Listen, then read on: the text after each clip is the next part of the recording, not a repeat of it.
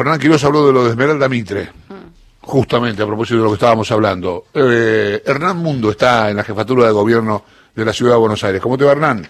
¿Qué tal, Chavo? Buen día. Es así, trabajando en Parque Patricio, sede del gobierno de la ciudad, con el reporte habitual de lunes, miércoles y viernes por parte del ministro Fernán Quiroz. A propósito de lo que vos mencionabas, en realidad, más allá del caso puntual que involucre a una persona famosa, en este caso una actriz como Esmeralda Mitre, la pregunta que le hicimos a Fernán Quiroz tiene que ver con eh, qué es lo que pasa para que se produzcan errores como el que sucedió en el caso de Esmeralda Mitre, en donde eh, en un principio se habla de un caso eh, positivo, luego de un caso negativo, qué es lo que sucedió en el medio. Recordemos que la actriz se hizo un hisopado por medio de su obra social OSDE, eh, quien procesa la muestra a través del hospital Elizalde porque hay un convenio de la empresa con el gobierno de la ciudad. El hospital Elizalde le informó a OSDE el resultado negativo, pero al mismo tiempo se cargó en el CISA, en el Sistema Integrado de Información Sanitaria Argentina, el sistema informático, con un error de carga, colocando que el resultado era positivo. Bueno, por eso Quirós lo que dice es que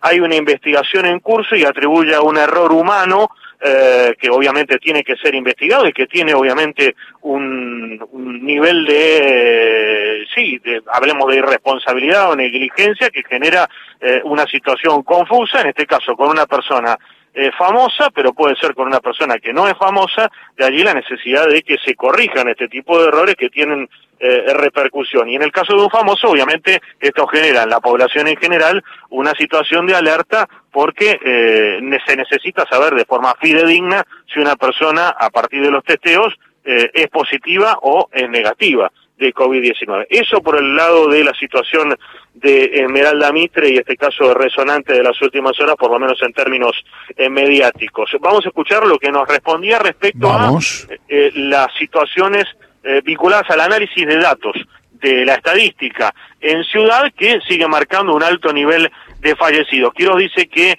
eh, es poco atinado hacer comparaciones entre ciudades y países distintos y así lo decía.